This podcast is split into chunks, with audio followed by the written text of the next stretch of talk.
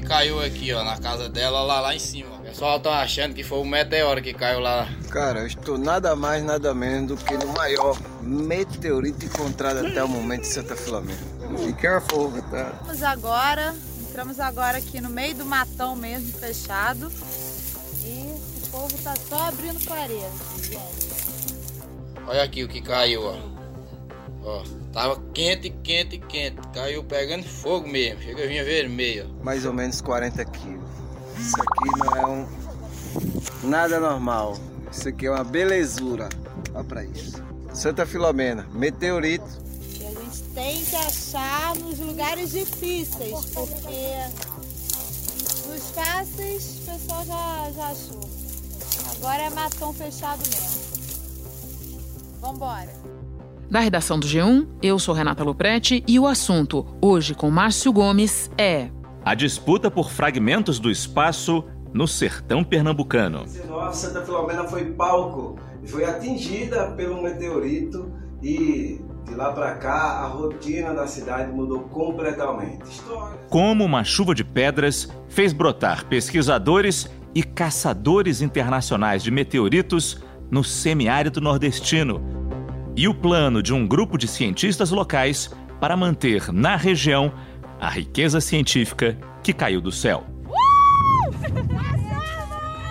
Neste episódio, dois convidados: Laís Modelli, a repórter do G1 que revelou essa história, e Antônio Carlos Miranda, astrônomo e professor da Universidade Federal Rural de Pernambuco. Segunda-feira, 14 de setembro. Laís, conta para nós.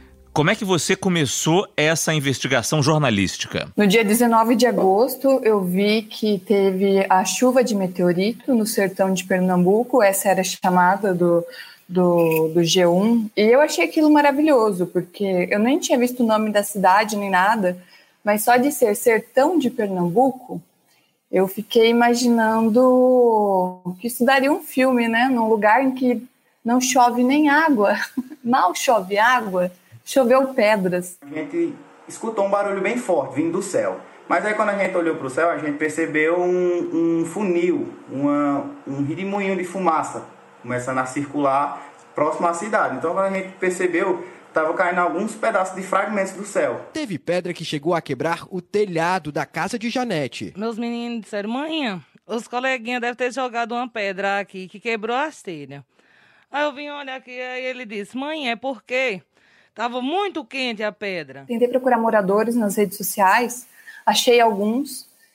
E aí que eu fui ver que cidade que era essa, Santa Filomena, 14 mil habitantes. A cidade aqui é 80, 90% aqui são agricultores, entendeu? Então a galera vive mais de agricultura, de, de venda de animais, de é, tem alguns comércios, né, mercado, mas não tem nenhuma empresa assim, uma cidade bem bem tranquilo, assim, bem, bem humilde. É mais agricultor mesmo, mais gente que, vive de baixa renda também. Ou seja, uma cidade muito pequena, é, muito afastada do, da capital.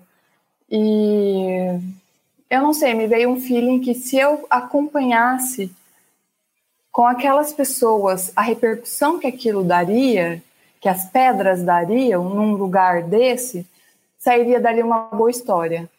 E aí eu vi que no dia seguinte começaram a chegar os pesquisadores, e quando chegou o primeiro americano é, querendo comprar essas pedras, eu falei: hum, acho que temos uma história aí. Para onde se olha, tem sempre alguém procurando alguma coisa no chão. Tá procurando meteorito? É. Já conseguiu achar algum?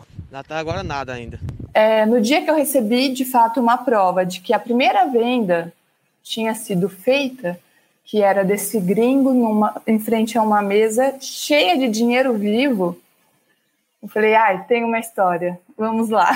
Pois é, isso é interessante. É, qual é o valor científico e comercial dessas pedras? Por que elas despertam tanta atenção a ponto de alguém vir do exterior e colocar dinheiro em cima de uma mesa para convencer aquelas pessoas a vender essas pedras? É, são pedras que foram formadas no início do sistema solar, ou seja, elas são mais antigas que o próprio planeta Terra.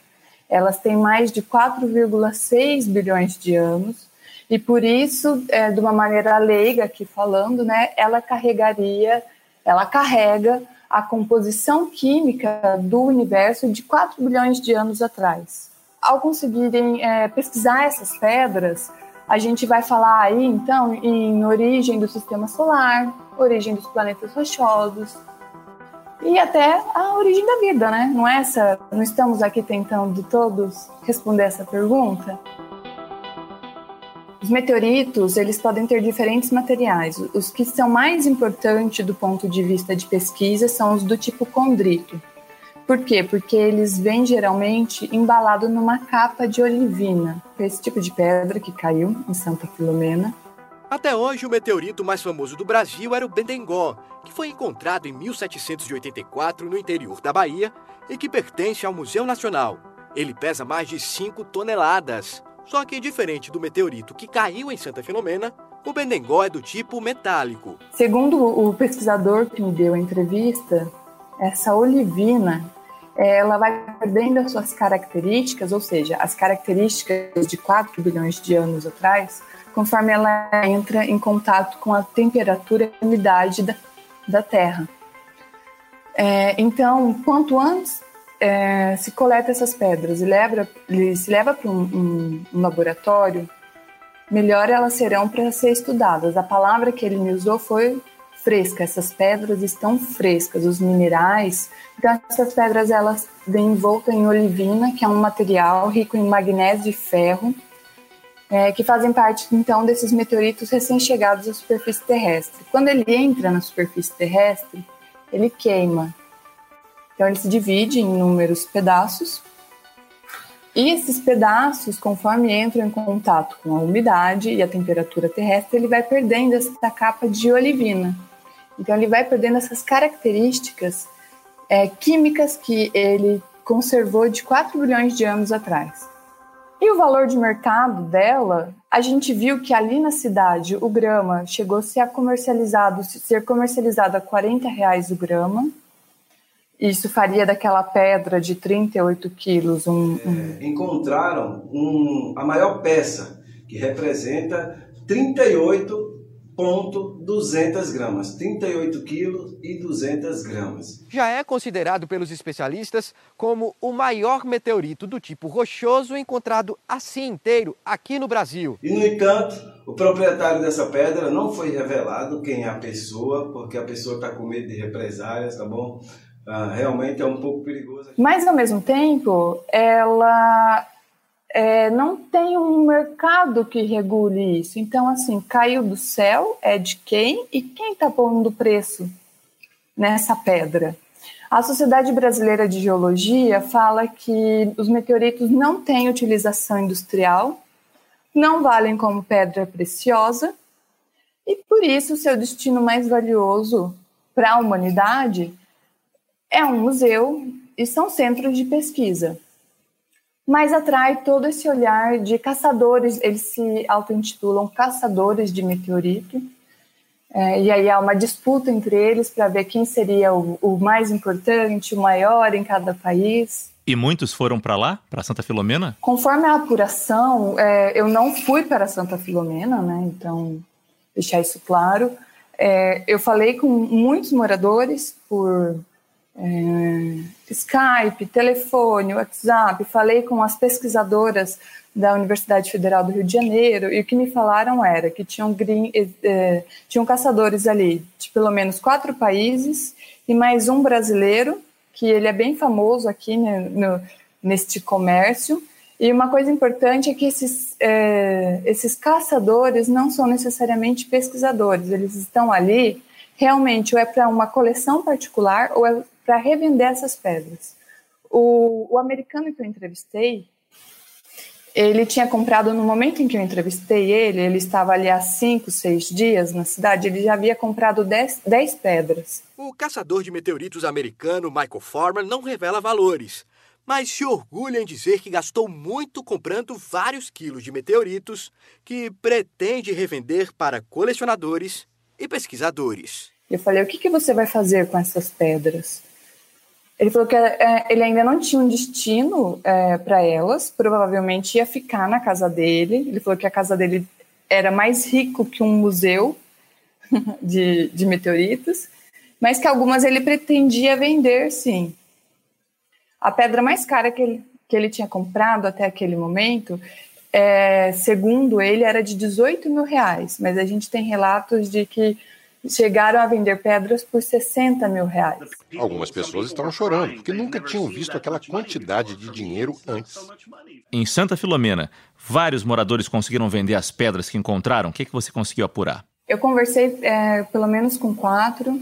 Eu vi que o Fantástico deu é, alguns outros. De repente, a gente não conseguiu ver, mas escutou a pancada no chão. Quando a gente olhou, Aí a pedra já estava assim, a 30 centímetros do meu pé. Graças a Deus essas pedras caiu do céu e a gente conseguiu vender e vai realizar o sonho, né? O buraco que ficou na telha lá, ó. Olha aqui o que caiu, ó. Se a gente não tivesse vendido, a gente não poderia estar tá realizando é, essa, esses tratamentos da minha mãe, né? E então eu acho que a coisa mais certa que eu fiz foi isso mesmo gerou essa discussão entre eles depois dessa primeira matéria que, que eu escrevi, né, a, a, primeira falando desse comércio, né, que então o posto de gasolina tinha virado uma espécie de bolsa de valores das pedras. É, depois dessa primeira reportagem, me parece que a euforia foi substituída por precaução. Algumas, algumas pessoas é, ficaram com medo de vender a, as pedras, outras começaram a achar que esses caçadores estavam ali para se aproveitar, e também teve um movimento do próprio prefeito que queria manter essas pedras na cidade, mas não tinha dinheiro para comprá-las. Eu trabalho como repórter desde 2008 e essa foi a primeira vez, Márcio, que me aconteceu isso, de um ministro me ligar e falar: Eu fiquei sabendo pela sua matéria que não temos legislação sobre isso. Ou seja, a pedra que cai aqui, o meteorito que cai aqui, é de quem achar primeiro. Em outros países é diferente isso? Sim, em alguns países é, essa legislação ela difere muito quando há, né? Porque no Brasil nem legislação há. Pertencem a quem achar ou pagar por eles. Nos Estados Unidos, o direito de propriedade é parecido, mas está na lei.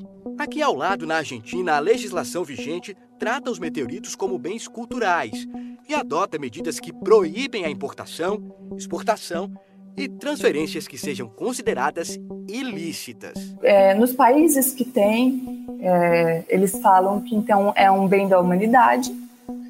Aquilo vai ser guardado pelo Tesouro Nacional, vai ficar exposto em um museu. Eu costumo pensar que o jornalismo é o termômetro de uma sociedade.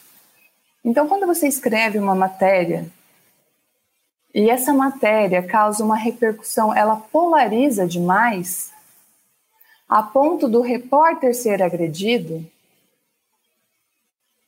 é porque a gente precisa é, dialogar sobre aquele ponto, né?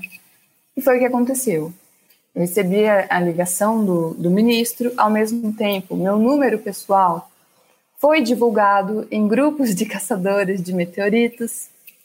É, eu recebi ligação de moradores que queriam vender as suas pedras e agora estavam com medo e, e é, me xingaram. Ao mesmo tempo, eu recebi ligações de pessoas, de pesquisadores que falou que bom, nunca ninguém conseguiu falar sobre isso e ao mesmo tempo, também recebi ligação é, de pesquisadores que, não, nós somos a favor do comércio. Depois que eu conversei com este americano, ele me mandou uma mensagem extremamente ofendido, falando que as pessoas estavam com medo de vender a pedra para ele e que então ele sugeriria que as pessoas comessem a pedra. Ah, meu Deus.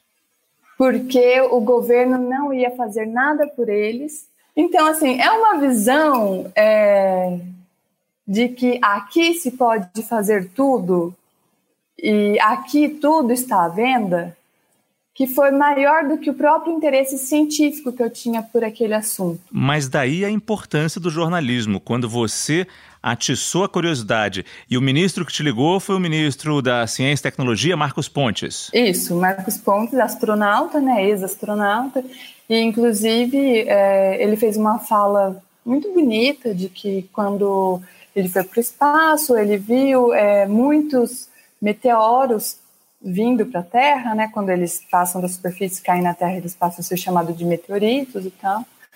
Mas que ele não sabia. Eu falei, ministro, é, fiz essa fala que eu fiz agora, né? O que o senhor acha em meio a uma pandemia?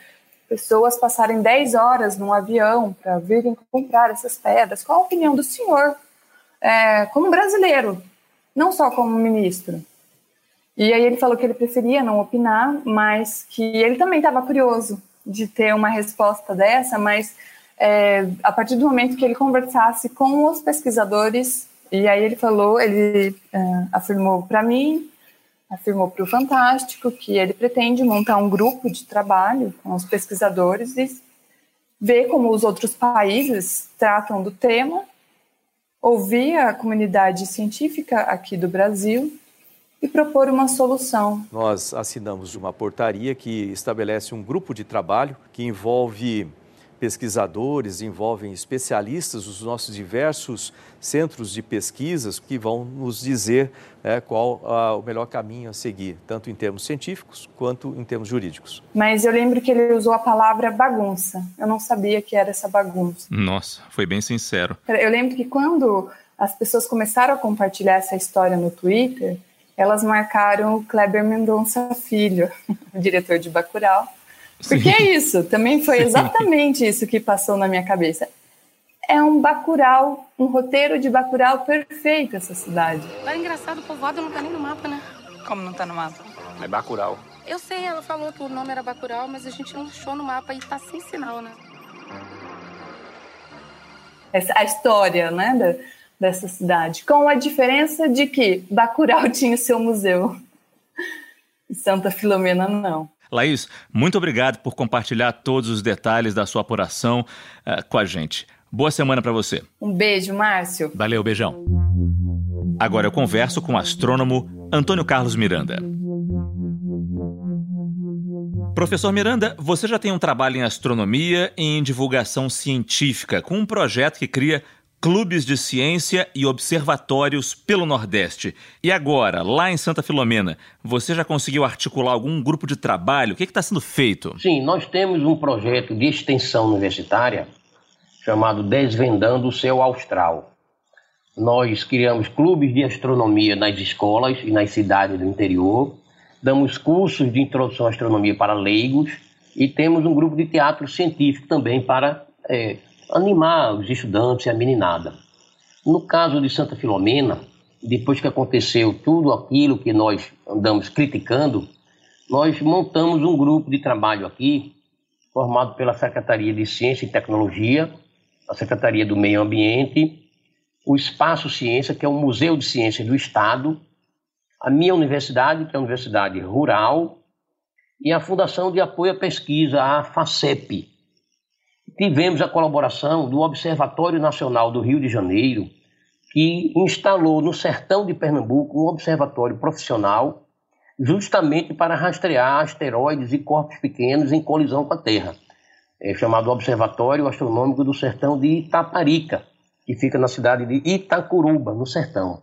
Esse grupo, nós convidamos o prefeito de Santa Filomena e começamos a discutir o que poderíamos fazer conjuntamente e já escrevemos um projeto de eh, instalar um observatório astronômico na cidade, um museu do meteorito e criar um clube de astronomia. E a proposta é no ano que vem fazer a formação de professores, capacitando professores e estudantes para que eles montem grupo de estudo e de pesquisa. A FACEP se comprometeu a dar bolsa para professores e estudantes da região. É um trabalho de eh, educação, de inclusão, para a cidade se empoderar de tudo isso que aconteceu lá e sair ganhando do ponto de vista da educação. E haveria viabilidade para isso? Quer dizer, no meio do sertão ter um observatório astronômico? Olha, no meio do sertão já existe um observatório federal, é um observatório de, padrão internacional, tem pesquisa, mestrado, doutorado.